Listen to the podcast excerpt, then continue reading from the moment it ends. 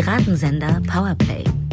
Das Gespräch am Ende der Woche mit Samira El-Wasil und Friedemann Karik. Liebe Leute, es ist Wochenende. Schön, dass ihr uns wieder zuhört. Ich bin tatsächlich einigermaßen verkatert, aber virtuell neben mir sitzt zu meiner seelischen Stütze und zu eurem Glück wieder die Künstlerin, neben der alle anderen nur Kunstfiguren sind, denn wo sie hin analysiert, wächst kein Quatsch mehr. Niemand schreibt und spricht so gut über den Wahnsinn namens Menschen wie Samira El Uasil. Hallo Samira. Oh Mann. Schön, dass Tja, du da bist. Danke, danke. Und hier neben, auch virtuell neben mir sitzend habe ich natürlich den Mitstreiter mit der nachrichtenzyklischen Ausdauer eines wiederkehrenden Murmeltieres. Mit ihm löse ich die detektivischsten Fälle unserer Gegenwart. Nur an einem Rätsel unserer Zeit forsche ich noch mit ihm herum. Ab wie vielen Einzelfällen ist es ein Fall für Privatdetektiv Friedemann Karik? Hallo. Hallo, ja, ja, ja, finde ich auch. Sollte man wie bei Anruf Mord oder so. Bei Einzelfall weiß ich nicht, was dann daraus folgt. Ich bin, man merkt es vielleicht, ich bin leicht verdattert und entschuldige mich schon mal für meine Leistung heute. Aber ich war gestern tatsächlich einen trinken mit den Menschen, mit denen ich meinen anderen Podcast mache. Und die Zeiten sind ja aber auch grundsätzlich hart. Gestern hatte ich echt wirklich die schlechteste Laune des Jahres und ich habe es kam so weit, dass ich, ich bin ja sehr friedliebender Mensch, mit meiner Faust auf den Tisch gehauen habe vor Ärger über irgendwas. Auf dem lag eine Zeitung und ich habe nicht gesehen, dass unter der Zeitung mein Laptop lag. Und das war so ein Moment, wo ich dachte, okay, wenn du jetzt deinen eigenen Laptop noch zerstörst, in so einem, in so einem trotzig cholerischen Anfall, in, einer, in so einer Mischung aus Weltschmerz und Genervtheit, dann, dann bist du richtig dumm. Es ist zum Glück nichts passiert, aber ich gebe zu, meine Resilienz ist sozusagen auf dem Jahrestief. Also ähm, hilf mir, Samira, in der kommenden Stunde. Worum geht es? Was, was machen wir besser? Das ist eigentlich ein sehr gutes Stichwort, nämlich besser machen, weil ich den Eindruck habe, dass wir in einer Zeitschleife irgendwie gerade gefangen zu sein scheinen. Und das ist vielleicht Dark, die vierte Staffel oder Tenet, der zweite Teil. Ähm, ich hoffe auch, dass du als Schriftsteller und... Ist es die vierte Staffel oder ist es vielleicht eine andere Dimension der vierten Staffel? Oh mein Gott, natürlich, natürlich. Wir sind, es ist dann auch keine Zeitschleife, Schleife, sondern ein Tesserakt der Staffel ja. sind vermutlich. aber du als Schriftsteller und Liebhaber von Zeitreisegeschichten kannst uns bestimmt da gleich weiterhelfen.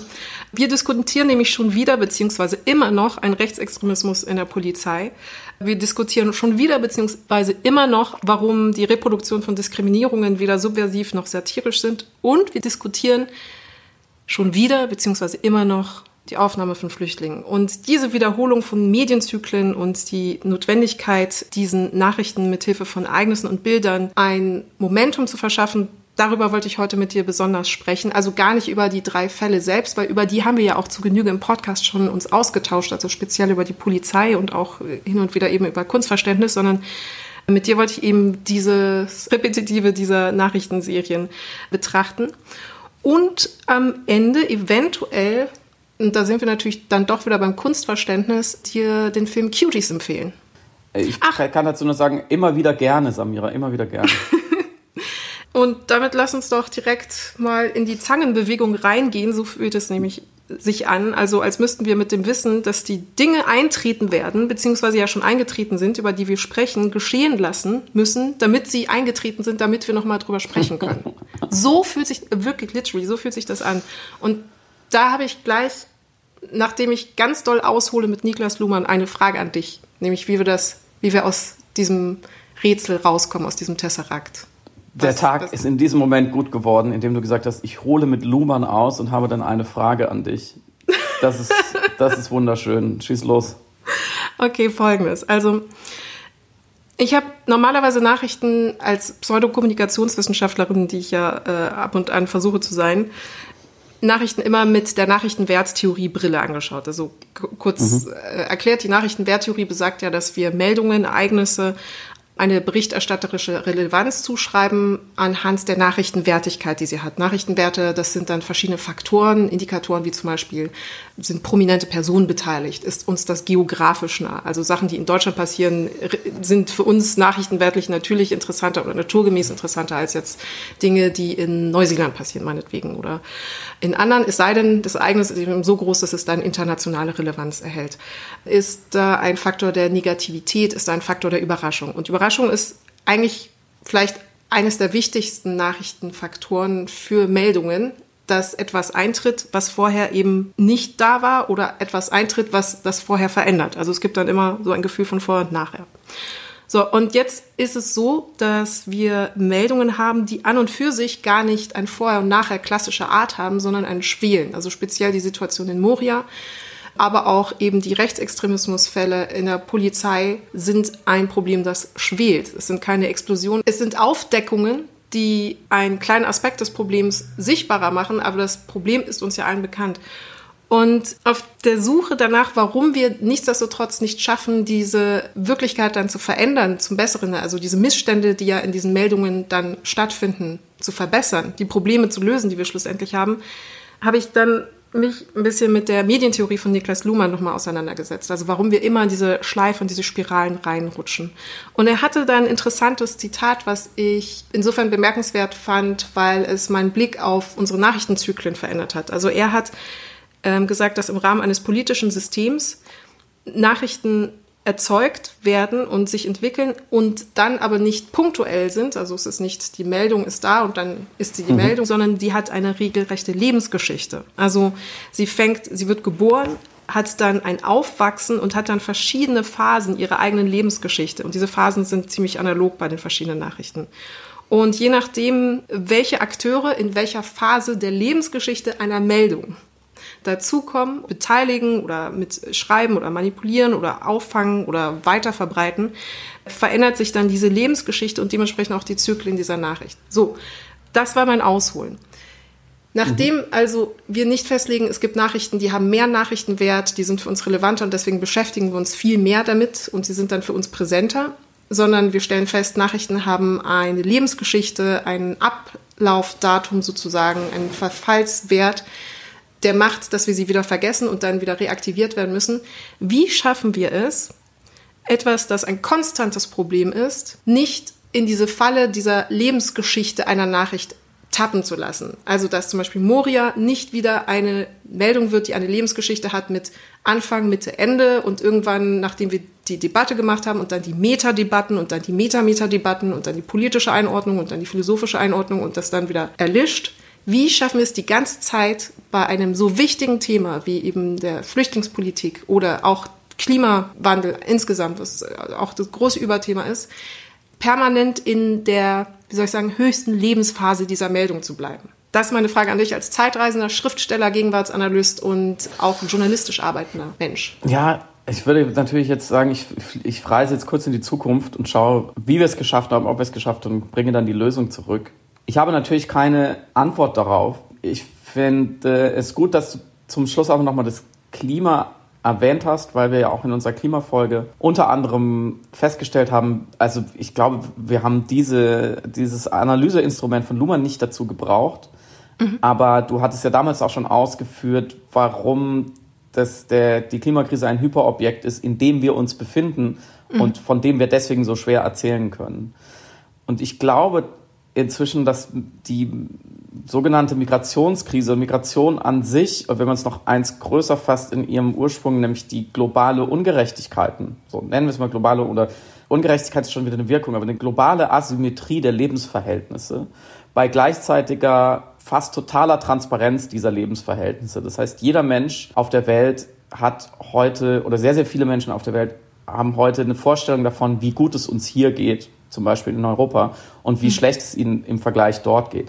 Und dieses Problem ist so groß und wir sind so sehr Teil davon. Und zwar nicht nur, weil wir hier sitzen und die wollen zu uns, sondern weil wir ja auch zum Beispiel in postkolonialistischen Diskursen sehen, wie sehr wir schuld daran sind. Mhm. Das heißt, es ist eine Verstrickung auf mehreren Ebenen und nicht nur geografisch, sondern moralisch, politisch, wirtschaftlich und so weiter und so fort.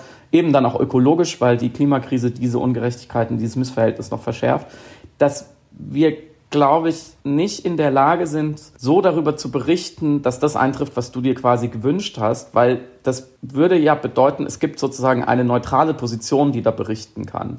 Mhm. Und diese haben unsere Medien, glaube ich, auch nicht mehr. Jetzt können wir jetzt noch weiter ausfinden, warum oder wieso nicht. Ich glaube, das hat man auch gesehen in dem Sommer 2015, warum sehr viele deutsche Medien sehr, sehr optimistisch berichtet haben. War ja auch eine Unterstellung, weil dort Menschen arbeiten, die wissen, dass sie mit an diesen Verhältnissen schuld sind.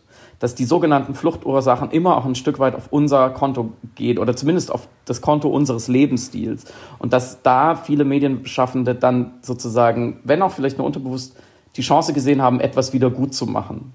Mhm. Das ist das eine. Und das andere ist natürlich immer die Frage, wer hat ein Interesse daran, jetzt in diesem Fall, wie berichtet wird und wer spinnt diese Geschichten auch mit. Und ich glaube, dass einfach sehr viele Menschen, auch gerade in Deutschland, wo wir jetzt uns wieder so ein bisschen moralisch besser vorkommen können oder sagen, wir nehmen immerhin diese 400 Kinder auf, die anderen nehmen keine auf. Sehr viele Menschen hier kein Interesse daran haben, dass aus diesem Schwelen dieser, dieses nachrichtlichen Brandes sozusagen wirklich, sagen wir, ein loderndes Feuer wird oder Explosionen wird. Mhm. Sondern dass auch das Publikum hier jetzt gerne seine Ruhe davor hätte. Und dass ja auch immer sozusagen ein Handel ist zwischen der berichterstatterischen Seite und dem, dem Publikum. Weil ich glaube, wenn die Menschen sozusagen mehr nachfragen würden, dass da anders berichtet wird, dann gäbe es so etwas wie dieses Joko und Klaas 15-Minuten-Video über Moria nicht. Mhm. Weil dann wäre überhaupt gar, kein, gar, kein, gar keine Leerstelle. Warum müssen, muss im Unterhaltungsfernsehen 20.15 Uhr auf Pro 7 so berichtet werden? Weil es woanders nicht in der Form passiert ist, nicht in der Verdichtung, beziehungsweise die Leute nicht erreicht hat. Und das wäre sozusagen meine Gegenfrage an dich. Findest du denn, dass diese schrecklichen Bilder, die man da sieht und die ja aber, wenn wir zurückgehen bis zu dem toten jungen Alan Kurdi, der am Strand lag, sich ja auch abgenutzt haben auf eine Art, weil wir haben jetzt alle schon mal ertrinkende Menschen im Mittelmeer gesehen oder wir haben diesen Jungen gesehen. Jetzt ist, sind, ist sozusagen Tränengas auf Menschen auf Moria eigentlich sozusagen von der Brisanz des Bildes eine Stufe weniger schlimm. So, da könnte man jetzt auch zynisch fragen, warum soll es uns dann jetzt interessieren? Hast du denn das Gefühl, dass wir abgestumpft sind? Also triggern dich diese Bilder noch wirklich? Weil mich hat es diese Woche zu meinem eigenen Erstaunen sehr, sehr bewegt, negativ. Mhm. Aber ich glaube, das geht vielen Leuten anders. Mm, dazu drei Sachen. Also ich finde interessant, was du zu Beginn gesagt hast. Im Grunde läuft es ja darauf hinaus, die Leute wollen Informationen, aber sie wollen nicht die Konsequenzen aus dieser Information. Und deswegen wollen sie dann die Information nur so halb. Und der Umweg muss dann tatsächlich vielleicht erstens über die Bilder gehen weshalb ich die Aktion, die 15 Minuten eben von Joko und Klaas auch so gut fand und aber auch über das Sprechenlassen der Betroffenen. Und da kommen wir vielleicht noch gleich zu, wie bemerkenswert auch der Moment mit Isabel Schajani war bei Anne Will, als mhm. sie eben eine betroffene Person zu Wort hat kommen lassen oder auch im Europaparlament Erik Marquardt, der seine Redezeit einem der Opfer des Brandes zur Verfügung gestellt hatte. Um deine Frage, deine letzte Frage zu beantworten, muss ich auf zweifache Art antworten, nämlich privat. Und da ging es mir wie dir. Es hat mich extrem bewegt und entrückt und verstört und wütend gemacht und mitgenommen, ja, mitgenommen. Und Gleichzeitig habe ich aufgrund der Gefühle, die ich da gespürt habe, versucht zu hinterfragen, was das jetzt aber, um es zu reflektieren, was, was genau jetzt der Mehrwert davon ist, dass ich so fühle. Also ob ich mich da jetzt in meiner Empathie sozusagen ergehe und meiner Betroffen, mich in meine Betroffenheit hineinlege, diese Bilder sehe und sage, oh mein Gott, ist das schlimm. Und es mhm. dort dann aber endet. Also wie, die Frage, die ich mir dann darauf stellte, war, wie produktiv war meine Empathie bisher? Und zweitens, wie sinnvoll ist Empathie insgesamt als Medienwirkung. Also wir versuchen, den Umweg über die Bilder vielleicht zu nehmen, über auch zum Teil Kunst, also Zentrum für politische Schönheit nutzt eben auch Kunstaktionen oder Performances, um am Journalismus vorbei sozusagen eben diese Medienwirkung zu erreichen, die normalerweise der Journalismus ja hinkriegen müsste. Und auch die 13.000 Stühle waren ja eine performative Aktion, die das ja in irgendeiner Form eben versuchte einzufangen. Und es gibt verschiedene in der Medienwirkung, das ist jetzt die Beantwortung der nicht privaten Samira, sondern der Medienanalytikerin sozusagen, die sagt, die, es gibt verschiedene Ansätze, was Empathie und was Empathie als Medienwirkung angeht. Susan Sontag hatte das in einem sehr, sehr guten Buch Das Leiden anderer betrachten. Das kann ich jedem empfehlen. Das ist wirklich das aus den 70ern, aber es hat bis heute so viel Wahrheit drin und in einer, wir hatten es ja auch schon besprochen, Hyperdokumentierbarkeit einer Wirklichkeit nochmal einen ganz anderen und neuen Stellenwert. Mhm wie wir mit Bildern umgehen und wie wir vor allem mit Bildern des Leidens umgehen. Das ist ein Dilemma, was eben Kriegs- und Krisenreporter ja auch oft haben, also wie viel inszenieren sie Opfer und Betroffene, lassen sie zu Wort kommen, lassen sie visuell und äh, vokal stattfinden, ohne sie aber auch gleichzeitig auszubeuten und ohne gleichzeitig sich dem Vorwurf aussetzen lassen zu müssen, sie würden die öffentliche Meinung manipulieren wollen. Also das war ja auch oft ein Tenor jetzt speziell in rechtskonservativen Einordnungen, dass die Bilder eben zu sentimental seien, dass man versuche, unser Sentiment zu schröpfen und wir uns davon nicht mhm. äh, beeindrucken lassen sollten. So, und die Medientheorie sagt, es gibt, und auch Susan Sontag, es gibt eine Grenze sozusagen, ab wann das Leid so schlimm ist, dass natürlich der Mensch dann zumachen muss und es nicht mehr ertragbar ist. Und das hat auch Harun Farocki, der Filmemacher, versucht mit einem visuellen Selbstexperiment zu zeigen in Bezug auf die Bilder des Vietnamkrieges. Dass er meinte, die Leute haben irgendwann nicht mehr das emotionale Abstraktionsvermögen mit dem ganzen Leid, was sie sehen, emotional umzugehen, was dann zu einer mhm. totalen Reaktanz führt. Also sie machen dann komplett zu. Oder sie stumpfen ab. Und dem wiederum gegenüber, und das fand ich als Ansatz interessant und hat mich auch über mein eigenes Empathieempfinden oder mein Mitleid, was ich dann empfunden habe, nachdenken lassen, gibt es den Psychoanalytiker Paul Bloom, der sich in der Kognitionspsychologie gegen die Empathie ausgesprochen hat, hat gesagt, Empathie ist eigentlich kein praktisches Gefühl, weil es egozentrisch ist, weil es selektiv ist, weil es erstmal beim Ich bleibt und nicht beim Du sozusagen. Also du nimmst die Bilder, du siehst die Bilder, du siehst die andere Person, du siehst das Leid, das sie erfährt. Du denkst, oh, das könnte ich sein, das ist echt schlimm. Und dann wirst du aber besetzt von einer existenziellen Angst, wie es wäre, wenn es dir so ergehen würde. Und dann geht es aber in dem Moment ja trotzdem nicht mehr um die andere Person, beziehungsweise mhm. bleibt, also wenn das Gefühl dann sich nicht in Aktion wie Spenden, Unterstützen, Abgeordneten schreiben, Petitionen unterschreiben, auf die Straße gehen, demonstrieren, wenn sich das dann nicht weiter kanalisiert, dann ist es ja einfach ein sehr egoistisches Gefühl im Grunde genommen, obwohl man sich da halt sehr äh, mitfühlend wähnt. Und er hat gesagt, man muss dem gegenüber ein rationales man soll kein Mitleid haben, sondern ein rationales Mitgefühl entwickeln, weil mhm. das Mitgefühl einen davon befreit, sich in die Person, in die Lage der anderen Person hineinversetzen zu müssen, sondern man fühlt mit der Person mit und hilft dann nicht, weil jemand einem Leid tut, sondern hilft, weil es universell das Richtigste ist zu tun. Nicht aus Mitleid, sondern weil es ethisch das ist, was man tut, mhm. Menschen helfen. Und das, um diese ganze, diese ganzen Ausführungen zum, zu, zur Empathie und zur Wirkung der Bilder abzuschließen, ich glaube, deswegen ist es so hilfreich und sinnvoll, wenn guter Journalismus und auch eben so Künstler oder Entertainer oder Kulturschaffende genau den richtigen Grad und genau den richtigen Ort und die richtige Zeit finden, diese Bilder zu vermitteln. Deswegen fand ich so bemerkenswert, dass Erik Marquardt eben im Europaparlament seine Redezeit einem Opfer des Brandes zur Verfügung gestellt hatte. Also er war selbst nicht dort, aber die Abgeordnete Terry Reintke war da und hat ihr Mobiltelefon ins Mikrofon gehalten mhm. und hat die Sprachnachricht abgespielt. Und hier wiederum auch exemplarisch war dann der Umstand, stand, dass ein Teil der Nachricht abgespielt werden konnte. Und dann wurde die Rednerin Reintke unterbrochen von Katharina Barley, weil es laut Protokoll nicht erlaubt ist, dass man jemanden sprechen lässt. Also man muss in der mhm. Redezeit mhm. selber reden. Und dann wurde sie unterbrochen und Thierry Reintke konnte das Band nicht weiter abspielen. Und sie musste dann den Rest der Rede oder den, die restlichen Worte des jungen Mannes, Sabi hieß der, vorlesen. Ich verstehe das natürlich aus protokollarischer Sicht, aber interessant war die Begründung auch von Katharina Barley, weil sie gesagt hat, also wir, wir sind hier, um selber zu sprechen, wir können nicht andere von sprechen lassen.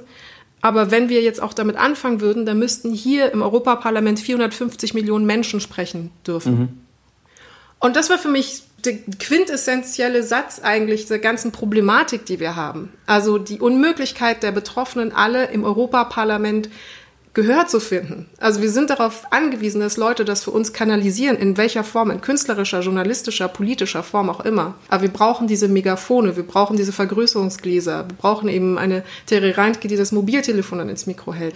Und damit das auch hier erfolgt, erlauben uns hier die Sprachnachricht von Sabi mit hoffentlich Einverständnis aller Beteiligten auch hier zu veröffentlichen, einfach um ihm Gehör zu verschaffen, um die Nachricht zu verbreiten.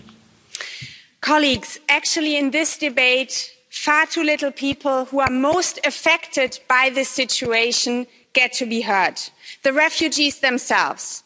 our colleague eric marquardt is in moria right now and he wanted to change that. that is why i want all of you to listen to the testimony that zabi from afghanistan gave to him. hi My name is Zabi. I'm from Afghanistan, and I'm also one of the refugees who used to live in Camp Moria.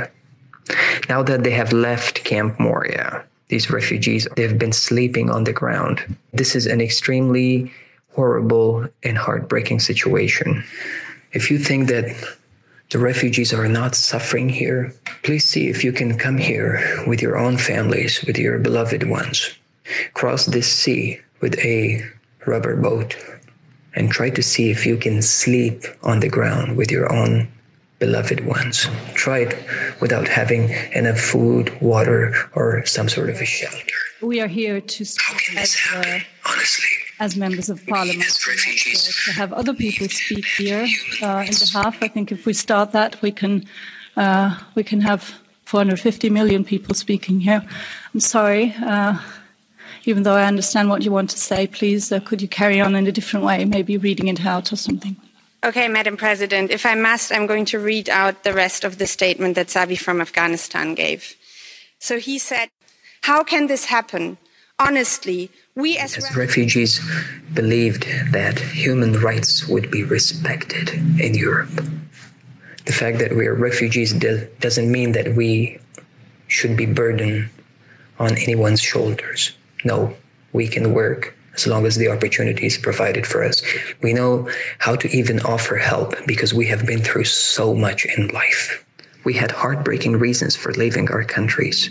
We had heartbreaking reasons for leaving our families and beloved ones behind. I don't know what else to say because these words should be enough to wake up those that make decisions. Was mich, glaube ich, so traurig und ohnmächtig gemacht hat, mehr als sonst sozusagen, ist die Gleichzeitigkeit und neben, das Nebeneinander existieren von solchen Berichten und von diesen Bildern, die ja auch nochmal eindringlicher sind, wenn sie, wenn sie verwackelte Handybilder sozusagen von Menschen sind, die dort vor Ort sind und nicht, nicht diesen nachrichtlichen Anstrich haben.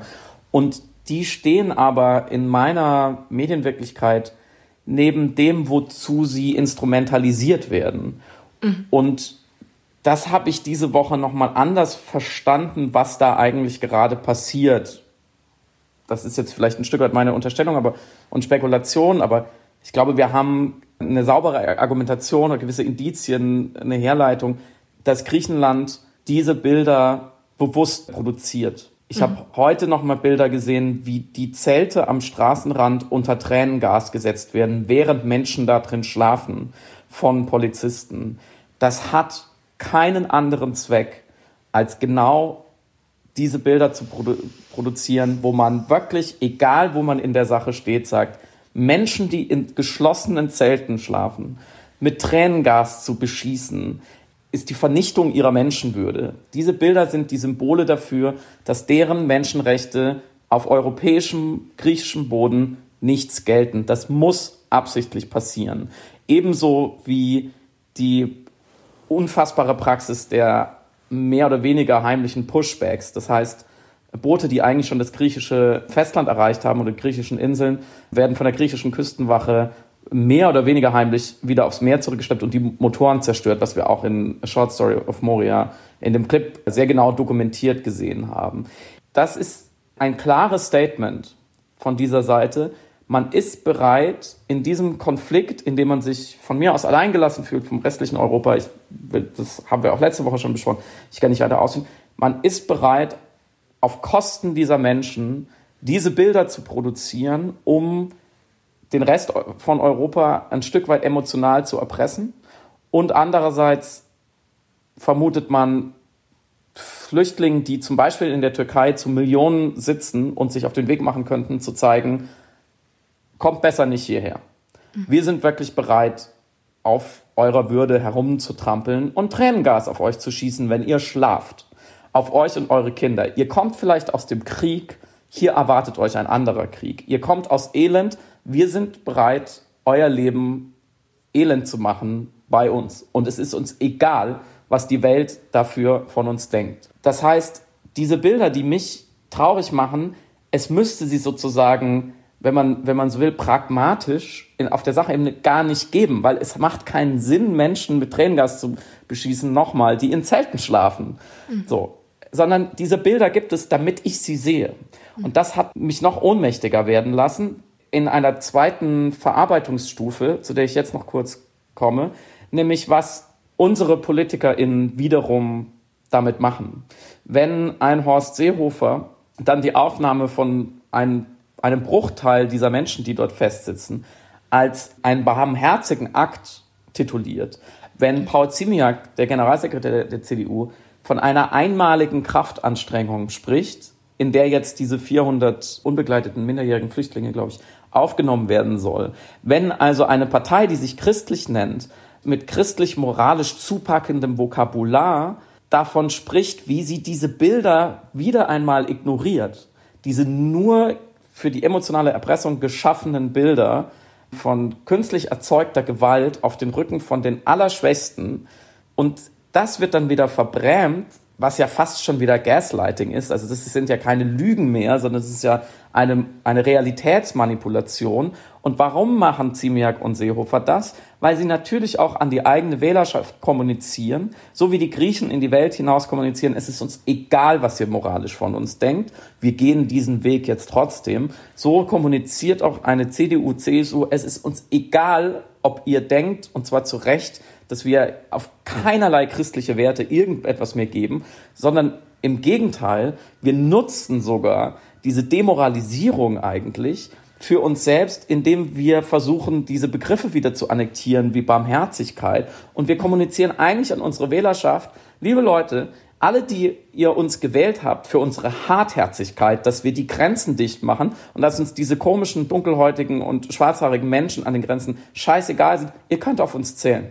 Wir machen genauso weiter und wir sind uns nicht zu schade, unsere Abgewichstheit auch noch in christliches Vokabular zu kleiden. Und das nebeneinander zu sehen, wie diese Bilder dann in mehreren Stufen instrumentalisiert werden und da jegliche was du eben gesagt hast, so eine, eine universelle, der universelle Anspruch von Menschlichkeit oder Menschenrechten völlig auf der Strecke bleiben, das macht mich fertig.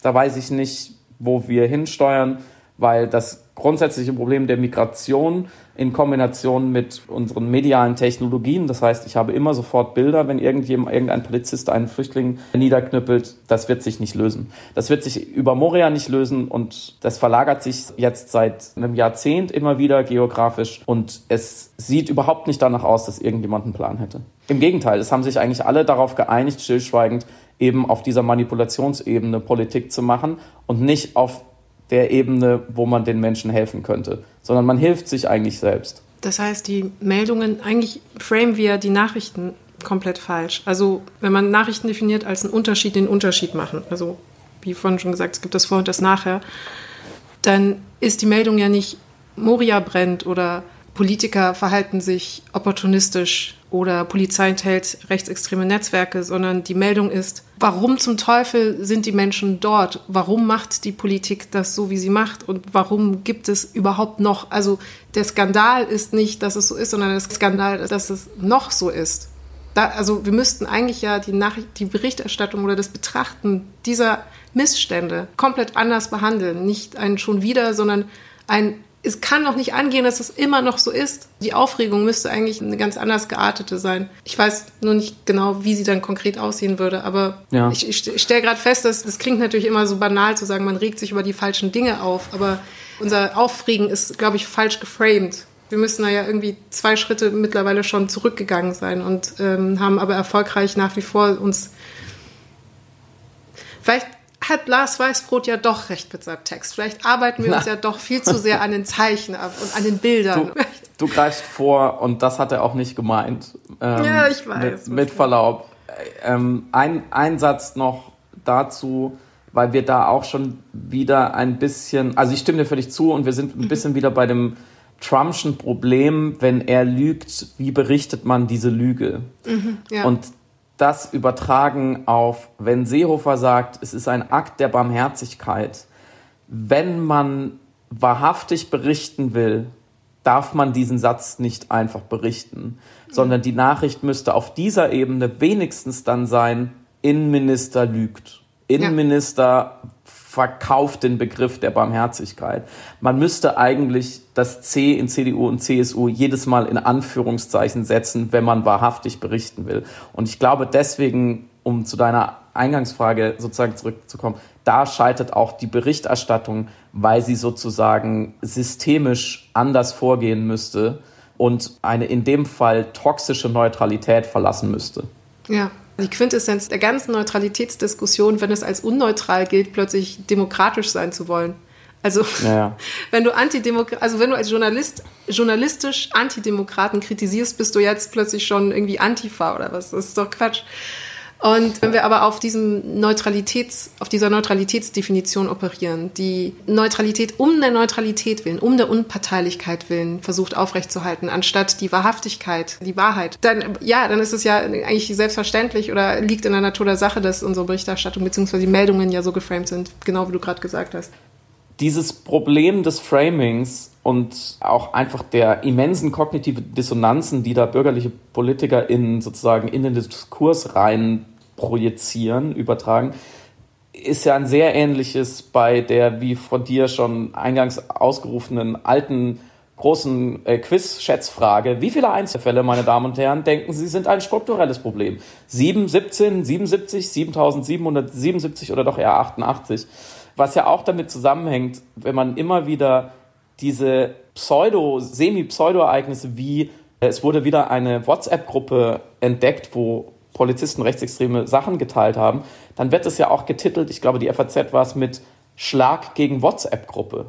So, also als erstes, als könnte man sozusagen, als hätte jetzt, als hätte jetzt Superman mit dem Hammer alle Handys kaputt gemacht, auf denen Hakenkreuze sind. Ja, also jetzt können die Bösewichter können gar nichts mehr machen. Ähm, und als würde das, als wäre das ein Ereignis. So, damit hat man ja eigentlich nur etwas aus einer Latenz geholt ins Rampenlicht, was ja aber deswegen jetzt nicht beendet ist, mhm. wenn, man, wenn man auf dieser Ebene bleibt, sondern was ja in vielen, vielen anderen WhatsApp-Gruppen weitergeht. Also man hat das Problem ja nicht gelöst, dass man denen allen wie so bösen äh, Penälern die Handys einkassiert für zwei Wochen, sagt, es jetzt aber hier mal Hausarrest, so ungefähr. Ebenso wie, wie das Framing dass wenn Ermittlungsergebnisse oder Polizeiinterne an rechtsextreme Kreise weitergeleitet werden, dann heißt es immer, es ist eine peinliche Panne.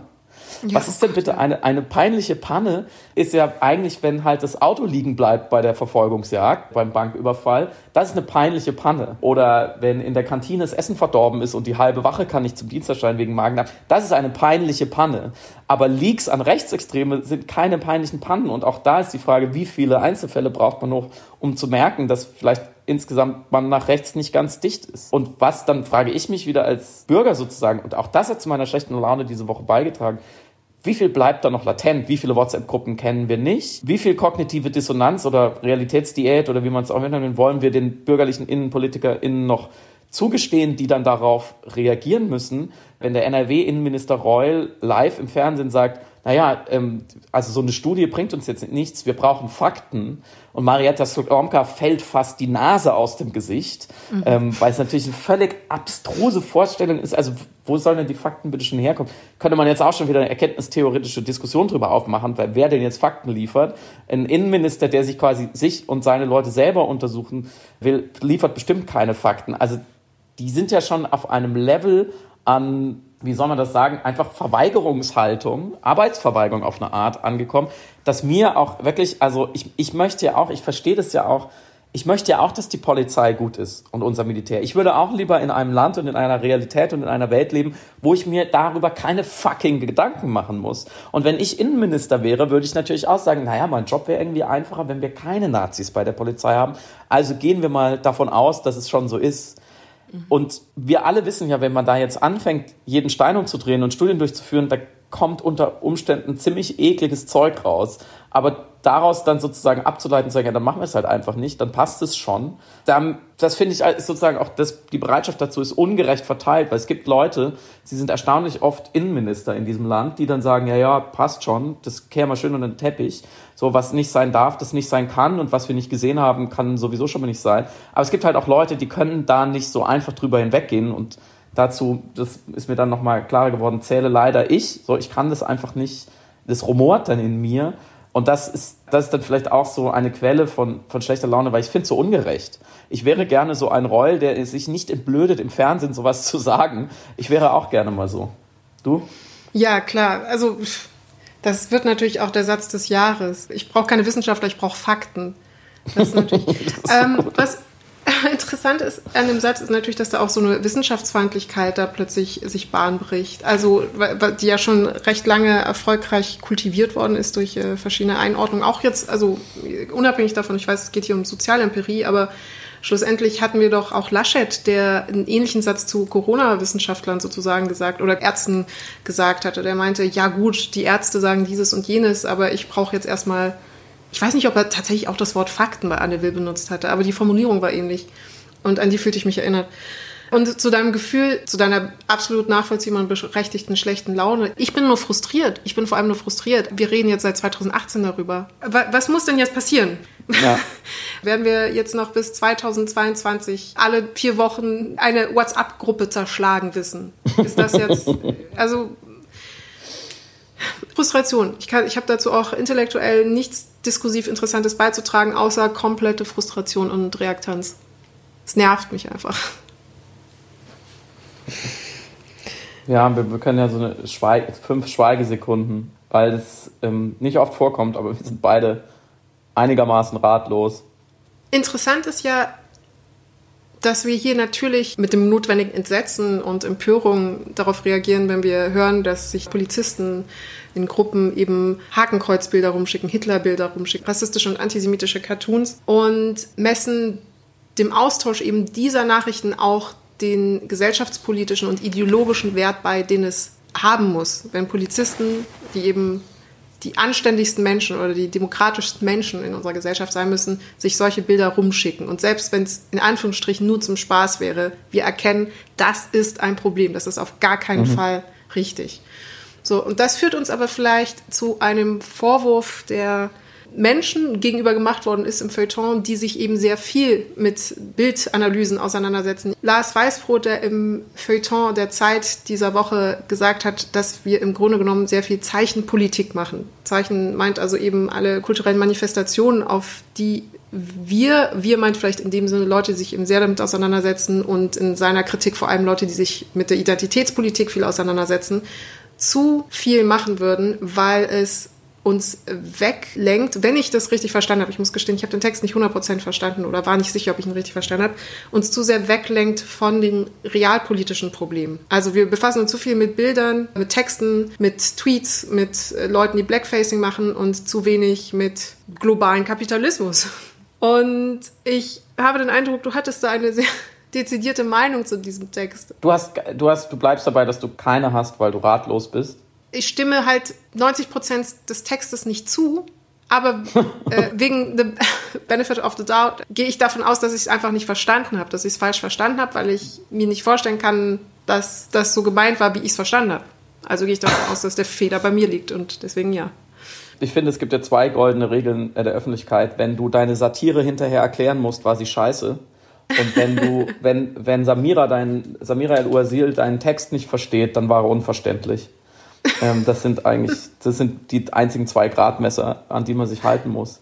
Sagen wir mal so, ich finde, wo der gute Lars, wir kennen uns auch, völlig recht hat, ist, was mir auch oft auf die Nerven geht, ist, wenn man das Gefühl hat, dass der Kommentierungsdruck bei einem Konflikt oder einem Problem viel höher ist als der Handlungsdruck bei vielen Leuten. Das heißt, wenn sozusagen von der Seitenlinie aufs Spielfeld gebrüllt wird, ich fange jetzt nicht an mit Twitter-Kritik oder so, aber natürlich spielen soziale Netzwerke da eine Rolle. Und das vor allem von Menschen kommt, denen man dann angesichts ihrer offensiven Positionierung unterstellt, dass sie noch nie selber diese Konflikte lösen mussten, dass sie mhm. selber eben nicht handeln mussten, sondern bequem vom Sofa aus sozusagen, so, ja, aber da müsste die Politik doch das machen oder der Akteur oder die Akteurin hat hier einen Riesenskandal und das wird ja dann auch gerne so als Empörungskaskaden oder so beschrieben und ich finde, man darf sich empören und man darf auch viel kommentieren, man darf nur nicht dabei stehen bleiben. Also dann die Zeichen ändern zu wollen oder zu kritisieren, aber dann dabei stehen bleiben ist selbstgerecht. Sprachkritik darf nie zum Selbstzweck verkommen. Und es darf nie sein, dass einem die anderen Themen oder anderen Bretter zu dick sind und deswegen sagt man, sozusagen, ja, aber da hast du quasi, das, hast, das Wort hast du nicht richtig ausgesprochen. Das finde ich nicht in Ordnung. Und, aber über die Handlung wird nicht mehr gesprochen. Und da finde ich auch dass besonders wir professionellen ZeichenleserInnen, du hast es eben schon angesprochen, aufpassen müssen, dass wir nicht wie in dieser ewigen Allegorie alles in der Welt zu einem Nagel erklären, weil wir halt den Hammer haben mhm. und wir nicht mehr merken, dass man auch mit sehr, sehr vielen anderen Instrumenten etwas tun kann und dann vor allem ins Handeln kommen. Und ich glaube, man merkt es auch diesem Podcast manchmal an, dass wir uns um manche Themen so ein bisschen drücken, weil wir beide nicht so wahnsinnig sehr viel von Wirtschaft verstehen, glaube ich, dass wir relativ wenig über wirtschaftliche Themen sprechen, die aber natürlich super wichtig sind. Und dass wir stattdessen vielleicht jetzt wieder über den, schon wieder über einen Feuilleton-Text sprechen, der auf einer Metaebene funktioniert, weil uns das einfach liegt. Also da finde ich, ist diese Selbstüberprüfung immer wieder, wie man eigentlich operiert und welche Probleme man sich aussucht, finde ich gut. Und da kann man sich mal an die eigene Nase fassen. Aus, abgesehen von diesem richtigen Warnhinweis sozusagen auch an die eigene Profession, ich glaube, so ein bisschen auch als Selbstgespräch sozusagen, weil natürlich ein Feuilletonist äh, und Twitterer da natürlich auch Gefahr läuft zur richtigen Dosierung sozusagen von Zeichenkritik macht der Text, und er ist ja eigentlich ein Text über Identitätspolitik, die er nicht Identitätspolitik nennt, sondern Zeichenpolitik, mehrere Fehler, die eigentlich in jedem einzelnen Text in den letzten zwei Jahren über Identitätspolitik gemacht wurden. Mal mhm. absichtlicher, mal unabsichtlicher, mal bösartiger, mal unbedarfter, mal, mal ausgewogener, mal aggressiver. Und ich glaube, das ist jetzt dieser Text, über den wir gerade sprechen, ein, ein wohltuend, nicht so aggressives Beispiel. Also da werden zum Beispiel die IdentitätspolitikerInnen nicht mit äh, Faschisten verglichen, so wie in anderen Texten schon. Aber trotzdem hatte ich das Gefühl, nachdem ich es gelesen habe, es muss wohl irgendwo eine Zentralstelle für Identitätspolitiktexte geben, die, die, bei der muss man den Text dann vorlegen und nur wenn drei von vier Denkfehlern erfüllt werden, dann darf er gedruckt werden. Und deswegen lohnt es sich vielleicht dazu nochmal zwei, drei Sätze zu sagen, abstrahiert von diesem Text, aber beispielhaft an diesem Text. Wenn man diese Denkfiguren, vielleicht Denkfehler nicht begehen würde, dann gäbe es nämlich auch, glaube ich, fast keine Texte mehr über die Identitätspolitik, was eine schöne Wolte wäre, weil dann würde man sich eben nicht mehr so an den Zeichen aufhängen. Aber eins dem anderen, erstens, es findet sich darin wieder zentral die leicht rechtsdriftende Unterstellung, eine als homogen beschriebene Linke, in Anführungszeichen, als wäre die Linke jemals homogen gewesen. Alle Links der Mitte würden glauben, es gäbe, ich zitiere, Zaubersprüche, die müssen wir nur an die Wand malen. Also die Welt funktioniert so wie Scrabble, wenn ich die Buchstaben nur so ein bisschen hin und her tausche, dann ergibt irgendwann alles Sinn und alles wird gut. So, das glauben angeblich die Linken und deswegen betreiben sie Identitäts- oder Zeichenpolitik. Diese Unterstellung wird nicht weniger falsch, je öfter man sie wiederholt und auch wenn jetzt AutorInnen unter 50 damit hantieren, weil eigentlich war das eher so, die älteren Semester, da hatte ich das Gefühl, ähm, benutzen, dieses projizierte magische Denken, darüber haben wir, glaube ich, hier auch schon mal gesprochen. Denn eigentlich projizieren sie ja nur ihr eigenes magische Denken auf die sogenannte Linke, weil sie sich ja selber immer gewünscht haben bis heute, dass wenn man über Diskriminierung und Ungerechtigkeiten nicht spricht, sie auch nicht existieren. Mhm. Das ist ja eigentlich der Ursprung. Also wir kehren es unter den Teppich, vergleiche Wittgenstein, worüber wir nicht sprechen oder nicht sprechen können oder nicht sprechen wollen. Es existiert dann auf eine Art auch nicht.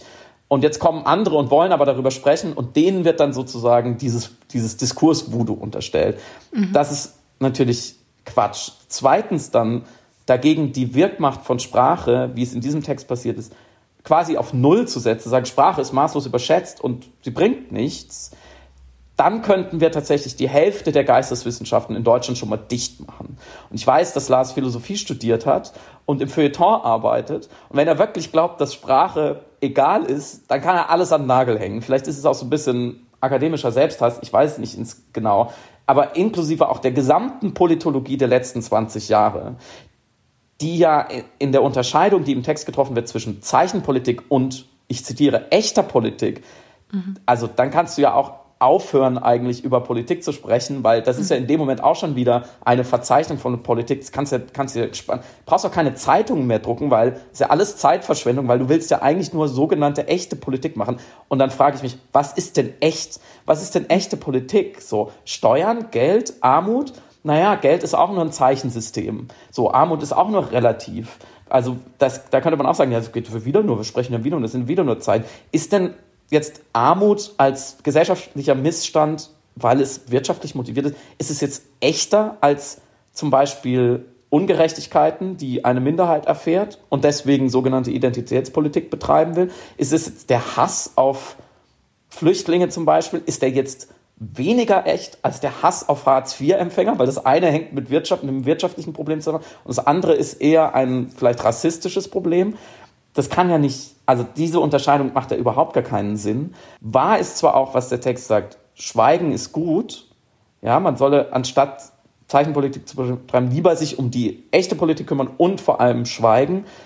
Er sagt aber den viel wichtigeren Satz nicht, nämlich zuhören ist mhm. Der Sinn von Schweigen. Und zwar vielleicht denen, die diese ominösen Zeichen direkt betreffen. Also vielleicht sollte man schweigen, ja, aber auch zuhören denen, deren Existenzen abgesprochen werden durch Zeichen oder Nichtbezeichnung. Ich habe vorhin eine Stunde mit einem Transmann gesprochen, eine Gruppe, die auch in diesem Text so nebenbei erwähnt wird, müssen wir jetzt alle uns um diese Transmenschen kümmern als Gesellschaft. Erklär dem mal, für den ein Personalpronomen jahrzehntelang Quelle von Unglück und Diskriminierung und Absprache seiner Identität war, erzähl dir mal, dieses Personalpronomen ist nicht wichtig, weil es ist ja nur ein Zeichen. Ja, diese Menschen leiden sehr darunter, dass sie mit dem falschen Geschlecht bezeichnet werden, teilweise militant und absichtlich. Erzähl dir mal, sie sollen bitte schweigen und Sprache ist egal. Im Gegenteil, das liberale Projekt ist ja immer ein Projekt der Emanzipation, Ermächtigung und damit auch Erstimmlichung diverser Gruppen. Und wenn die unsere Sprachen und Zeichen kritisieren, die wir ja geschaffen haben, dann habe ich mich verdammt nochmal irgendwie dazu zu verhalten und kann diese Probleme nicht mit Hinweis auf irgendwelche ominösen echten Probleme abkanzeln. Und da kommen wir zum dritten großen Denkfehler, der auch immer wieder gemacht wird, nämlich dass das Internet schuld daran ist, im Sinne von jetzt in diesem Text, weil es die Zeichen so stark gemacht hat und uns nur noch in Zeichen kommunizieren lässt und Zeichen sind kopierbar, würde ich auch wieder fragen, naja, Wörter in Büchern und Bilder im Fernsehen früher sind keine Zeichen. Also ich glaube, da ist einfach der, dieser, dieser technologische Medienwandel komplett falsch verstanden worden. Was nämlich eigentlich passiert ist, dass unter anderem auch durch das Netz und im Netz die bisher bezeichneten, wie zum Beispiel dieser Transmann, eigene Diskursmacht gewinnen und sich miteinander kommunizieren können, koordinieren und da sind wir wieder bei dem Kollektiv, einem, einen, einen Einfluss gewinnen. Das ist der Wandel. Sie werden also ermächtigt durch diese technische Revolution, die der Text zwar verargumentiert, aber auf völlig falsche Art und natürlich für uns Bezeichner als Mitglieder einer Dominanzgesellschaft, die früher auch schon Zugang zu Medien hatten, früher Einfluss auf den Diskurs hatten, früher schon in die Zeitung reingeschrieben haben, fühlt sich das natürlich nicht nach Befreiung an, sondern nach Gravitation wie der, wie der Text ist. Also eigentlich eine Erschwernis. Unser Leben wird also komplizierter und das ist die alte Lamoyanz, ehrlich gesagt, der Mitglieder der Dominanzgesellschaft, für die die Welt halt komplizierter wird, weil sie für andere freier wird. Und damit sind wir viertens, und das ist eigentlich der, der, der wichtigste Punkt, das wichtigste Problem, was ich mit diesem Text und dieser Art von Texten habe, dieser ganzen Gattung, wo nämlich auch die ganze These des Textes und damit seine, auch seine Gültigkeit, finde ich, schon im dritten Satz sozusagen stirbt, nämlich indem die Sprecherhaltung, aus der heraus diese Zeichenpolitik kritisiert wird, in keinem Satz reflektiert wird.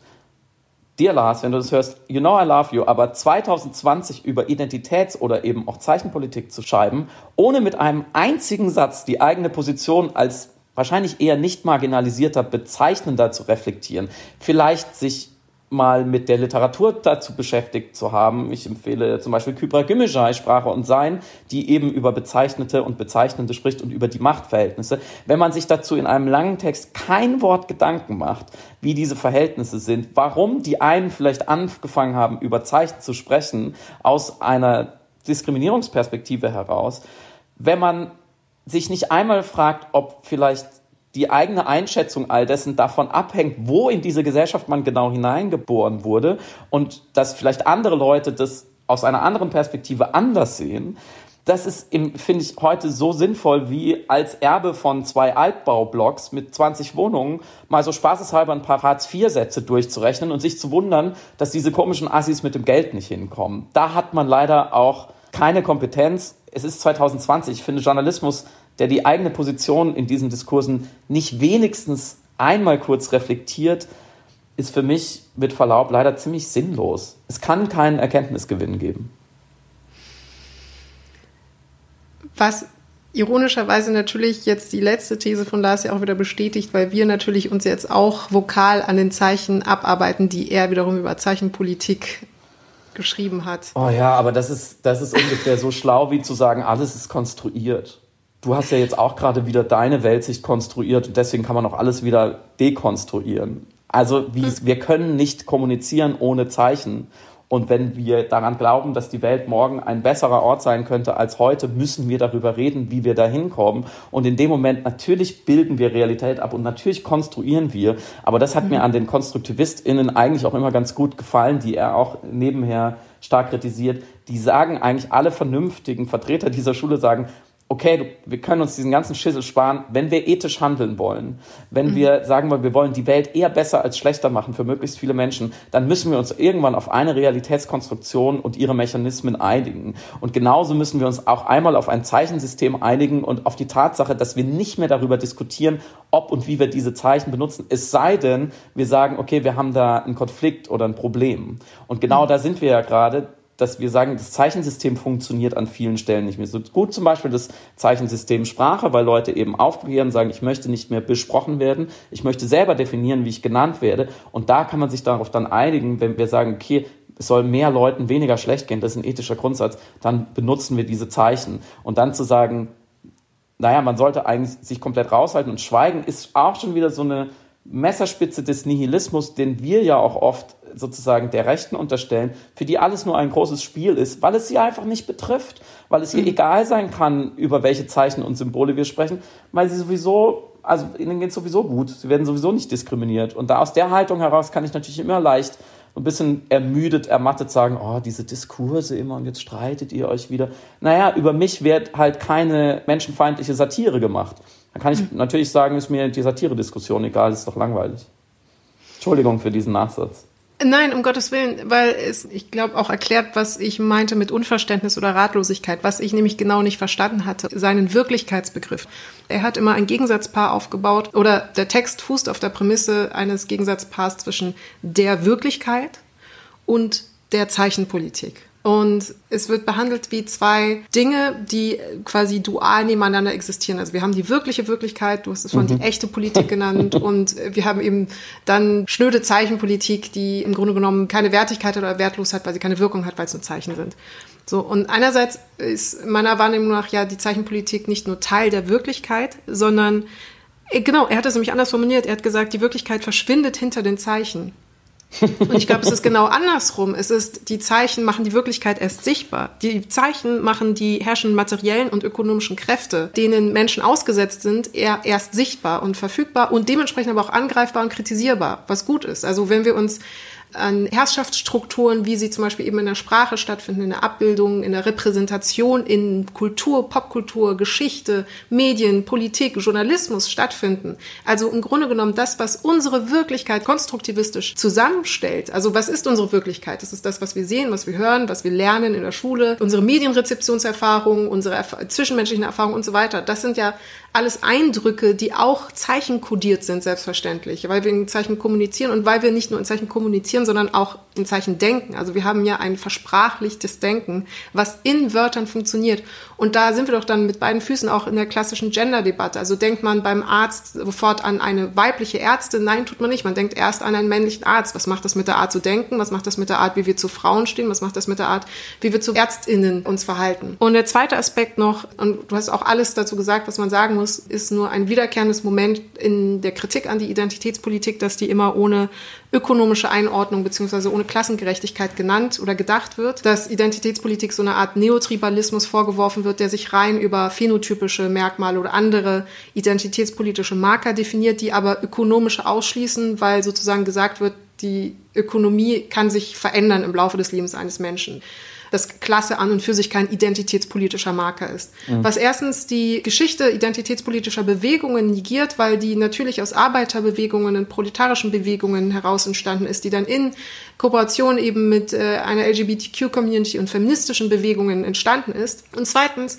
hängen diese beiden Aspekte natürlich eng verwoben miteinander. Also wenn man diskriminiert wird und man bekommt nicht die Wohnung, die man haben möchte, man bekommt nicht den Job, den man haben möchte, man hat Umsatzeinbußen oder man wird ins Prekariat gedrängt aufgrund sogenannter identitätspolitischer Marker wie Phänotyp oder sexuelle Orientierung oder andere Aspekte, dann hängt das doch natürlich miteinander zusammen.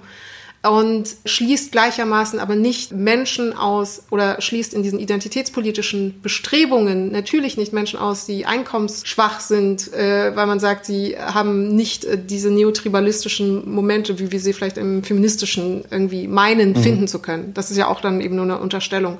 Ganz im Gegenteil. Also und das Dritte ist natürlich, in der thematischen Schwerpunktsetzung, also ganz vereinfacht war dann ja der Vorwurf, zu viel Blackfacing-Screenshots im Internet, sich darüber empört und zu wenig über Tönnies und die Situation der Lagerarbeiter. Da dachte ich dann zuerst, das sind zwei Systeme, zwei Missstände, die auf Grundlage unterschiedlicher Diskriminierungen erfolgen. Also eine rassistische Diskriminierung erfolgt nochmal anders als eine kapitalistische Ausbeutung eines Leiharbeiters. Wir können ja beides gleichzeitig handhaben. Oder ist dann die Konsequenz, dass wir aufhören, uns über Rassismus aufzuregen oder Rassismus zu kritisieren, wenn wir ihn in der Popkultur wahrnehmen? Natürlich nicht. Was der Text ja interessanterweise auch versäumt, das wäre quasi so Bonuspunkt 5, den ich noch anfügen würde, ist die Kritik an einer Zeichenpolitik von rechts Mhm. Ähm, es wird ja sehr viel darüber geredet, was angeblich die Linke da alles will. Also wird dann immer meistens überhaupt nicht darüber geredet, was die Rechte oder vielleicht sogar Rechtsextreme eigentlich machen und wie massiv die Zeichenpolitik oder Zeichenparapolitik oder ein Zeichenmilitanz betreiben. Und da sind wir ein bisschen wieder beim Begriff der Cancel Culture, was links vorgeworfen wird, aber eigentlich von rechts viel stärker betrieben wird. Deswegen völlig ein absurder, kaputter Begriff ist. Und das das jüngste Beispiel sozusagen ist ein Film, der auf Netflix läuft namens Cutie, der beim Sundance Festival Premiere hatte und der in das Visier in den USA, vor allem in das Visier von rechten Gruppen, PolitikerInnen, ich glaube Ted Cruz sogar von Republikanern hat sich mhm. persönlich engagiert, geraten ist weil er angeblich ähm, Kinder sexualisiert in der Darstellung. Es ist natürlich wie, wie immer alles viel komplexer und du kannst gleich noch was dazu sagen, weil du hast ihn schon gesehen. Ich finde nur, das ist wieder so, wenn man sozusagen die Überkonzentration auf Zeichen, Zeichenpolitik kritisieren will, dann hätte man sehr viel damit zu tun, sie von rechts zu kritisieren und wie illiberal und antidemokratisch und wie brutal und aggressiv davor gegangen wird. Indem zum Beispiel jetzt bei dem Film ist es so ein Beispiel, ich habe gesehen, der Trailer auf YouTube, weiß ich nicht, 10.000 Daumen hoch hat und 1,5 Millionen Daumen runter und die krassesten Kommentare drunter stehen und es wirklich Social Bombing betrieben wird, um diesen Film öffentlich kaputt zu machen, um ihm nicht mehr zu erlauben, zeichenhaft stattzufinden und alle Abbildungen seiner selbst wie IMDb-Ratings oder so oder auch natürlich die, die Kanäle der Regisseurin massiv bespielt werden, militant bespielt werden. Das ist sozusagen, das ist eigentlich die Zeichen in Anführungsstrichen Politik, um die man sich kümmern müsste. Und du hast ihn gesehen und kannst uns sagen, hahaha, ob die Aufregung berechtigt ist. Spoiler, nein. Oder? Das, ja, weil das Interessante, was der Film verhandelt, also FBI hat sich ja mittlerweile auch eingeschaltet und es gibt auch eine Petition von 500.000 Menschen, die möchten, dass dieser Film jetzt aus dem Programm genommen wird. Und äh, QAnon hat sich selbstverständlich auch nochmal eingeschalten. Ah ja. Okay. War ja klar haben offensichtlich viele den Film nicht gesehen oder sich eben von diesen rechten Canceling-Strömungen bewegen lassen. Und ironischerweise behandelt der Film eigentlich auch inhaltlich genau das. Also kurz zur Geschichte. Das ist eine Coming-of-Age-Geschichte eines elfjährigen jungen Mädchens, das in Paris aufwächst, namens Amy die Teil einer Tanzgruppe wird und mit aufgrund von Gruppendruck mit ihrer kleinen Girly Gang sozusagen an so Tanzperformances teilnimmt, die hochsexualisiert sind und sich selber auch viel objektifizieren, das hochladen, sehr viel Erfolg haben online, Reichweite erhalten, die ganze Zeit in diesem Tanzmodus bleiben. Gleichzeitig wächst sie in einem senegalesisch-islamischen Haushalt auf der sehr restriktiv ist, die sehr einengt und diese Tanzperformances sind anfangs für sie wie eine Art Teenager-Ausbruch oder Mädchen, das eben unmittelbar kurz vor der Teenager-Zeit ist. Gleichzeitig haben wir den Gruppenzwang von den anderen Mädchen, die da sehr harsch auf sie einpreschen und als drittes Element eben diese große Anerkennung in den sozialen Netzwerken. Zum Ende des Films emanzipiert sie sich dann und bricht aus aus dieser, aus diesen Dynamiken und was der Film gut hinkriegt, ist, dass er, also die Regisseurin Maimouna Doucouré, selber einen senegalesischen Background, schafft es, sehr differenziert da mit diesen verschiedenen Ebenen zu arbeiten. Einerseits, dass es nicht klassisch eine zum Beispiel Verteuflung des muslimischen Aufwachsens gibt in dem Sinne, sondern das situative Umfeld. Also es gibt keine, wie soll ich sagen, kein antagonistisches Milieu. Auch die anderen Mädchen, auch die sozialen, die Medienkritik ist auch gar nicht so plump, wie es jetzt wahrscheinlich in meiner Zusammenfassung anmuten mag, sondern es wird erstmal festgestellt, dass es so ist. Es ist gar nicht so, wow, die bösen Medien und wow, die Kopftuch tragen und so weiter, sondern es wird erstmal dargestellt, dargestellt und der Fokus ist die ganze Zeit auf das emotionale Innenleben von Amy. Also ganz sensibel wird da mit ihr umgegangen, mit ihrer Figur, auch mit ihren Konstellationen. So, und zum eigentlichen Problem, also zum großen Vorwurf, jedes Mal, wenn die Mädchen in irgendeiner Form sexualisiert werden oder objektifiziert, wird das sofort unmittelbar gebrochen. Also es wird in der Erzählung eingefangen, dass das mhm. eine Kritik ist. Vor allem ist es eine Kritik eben an einer Aufmerksamkeitsökonomie der sozialen Netzwerke, die Mädchen einfach aus ökonomischen, algorithmischen Gründen äh, oder, oder Effekten heraus dazu animieren, sich selber so verkaufen zu wollen, sich selber so präsentieren zu wollen. Sie eifern auch natürlich irgendwelchen Idolen nach. Also im Grunde mhm. sind einige Choreografien auch nachempfunden von Cardi B oder anderen emanzipierten, selbstbewussten weiblichen Rapperinnen, die mit Female Empowerment einen großen Markt auch bedienen und das ja also auch zu Recht so machen, wie sie es machen, aber natürlich imitieren dann die jungen Mädchen das auch in ihrer sexuellen Selbstfindung und körperlichen Auseinandersetzung mit sich selber. Und der Film geht aber liebevoll mit seinen Protagonisten um. Sie werden eben nicht ausgebeutet. Das große mhm. Problem oder den großen Vorwurf, den man hier machen muss, ist im Marketing von Netflix. Netflix mhm. hat nämlich genau das gemacht, was der Film im Grunde genommen unserer Gesellschaft vorwirft, nämlich diese Mädchen exploited äh, für die Marketingkampagne. Also es begann mit einem Poster, wo die Mädchen sehr sexualisiert, sehr lassiv mit äh, Hotpants sich äh, präsentiert haben und posiert haben. Und das ohne eine Rahmeneinordnung, die sagt, das ist ein Problem, sondern das als affirmative visuelle Präsentation, als Visitenkarte des Films, als Werbung des Films äh, darstellt, war natürlich äh, vorprogrammiert, dass die Leute da extrem irritiert, geschockt und entsetzt darauf reagieren mhm. und sagen, das ist nicht in Ordnung, weil der Film für die Werbung natürlich genau das gemacht hat. Was mir fast leid tut für den Film, also dieses Marketing hat er nicht verdient. Im Grunde genommen ist es auch ein Auteurfilm, also es ist, wäre jetzt quasi unbemerkt nicht auf, eine, auf der größten Streaming-Plattform der Welt gelaufen, sondern einfach auf Festivals und in einem Programmkino mhm. oder sowas wäre nochmal das mediale Echo ein ganz anderes gewesen. Jetzt ist das aber gesetzt. Jetzt kann ich nur hoffen, dass die Leute, und das ist vielleicht das kleine, der kleine Lichtblick sozusagen äh, in dieser Abwesenheit von Medienlesekompetenz. Es ist jetzt eines der erfolgreichsten Filme auf Netflix, in den Charts ziemlich weit oben. Ich kann also nur hoffen, dass alle Leute sich den dann auch angeschaut haben, schlussendlich, und dann ihre Meinung diesbezüglich geändert haben.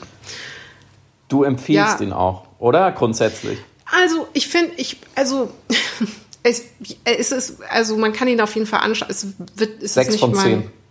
Ja, sowas um den Dreh. Also ich finde es einen sehr, sehr sensiblen Film und äh, Coming-of-Age-Geschichten sind immer interessant, aber er war, war, für mich jetzt nicht der beste Film der Welt, aber ist eben keine Totalkatastrophe oder sowas. Deswegen, ich tue mich immer sehr schwer, wenn ich nicht restlos begeistert bin, einen Film zu empfehlen. Ja. Wenn er so okay ist, dann ja. ist, kann man schon machen. Aber er ist auf jeden Fall, was? es ist auf jeden Fall keine Kinderpornografie, das kann ich schon mal festhalten. Was ist der beste Film der Welt, Samira? Sag uns das zum Schluss noch. Mein liebster Film der Welt ist zumindest Mulholland Drive von David Lynch. Mhm. Interessant. mhm. mhm. Schon lange nicht mehr gesehen. Müsste das, ich nochmal nachgucken. Frag mich jetzt das, nicht, was mein Lieblingsfilm ist, kann ich immer nicht sagen. Ähm, hast, du, hast du einen Top Ten? Ja, aber das. Grüße gehen raus an Daniel Nicolaou, jetzt offiziell von Spotify, der gestern nochmal bekräftigt hat, niemand interessiert sich für Serien- oder Filmempfehlungen in Podcast. Deswegen werden wir jetzt nicht damit anfangen. Ich schwöre, okay. wir machen es nur, wenn es unbedingt sein muss. Ähm, okay. Und tut mir leid, alle Leute, die ich heute im Laufe dieses Podcasts beleidigt oder zu harsch kritisiert habe. Es liegt wirklich, es war wirklich eine schwere Woche. Und äh, nächste Woche bin ich wieder ein bisschen weniger kratzbürstig und lieber, ich schwöre. Und danke euch fürs Zuhören. Danke auch von mir. Schöne Woche und bis nächsten Freitag. Tschüss. Ciao.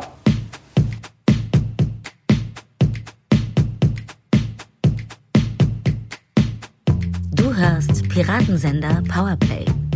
Das Gespräch am Ende der Woche mit Samira El-Wasil und Friedemann Karik. Piratensender Powerplay ist eine Produktion von Powerplay Productions in Kooperation mit Yin Yang, der unsichtbaren Yogamatte für den diskreten Yogi. Du willst Yin Yang zwei Wochen kostenlos testen? Abonniere diesen Podcast überall und gewinne gutes Karma.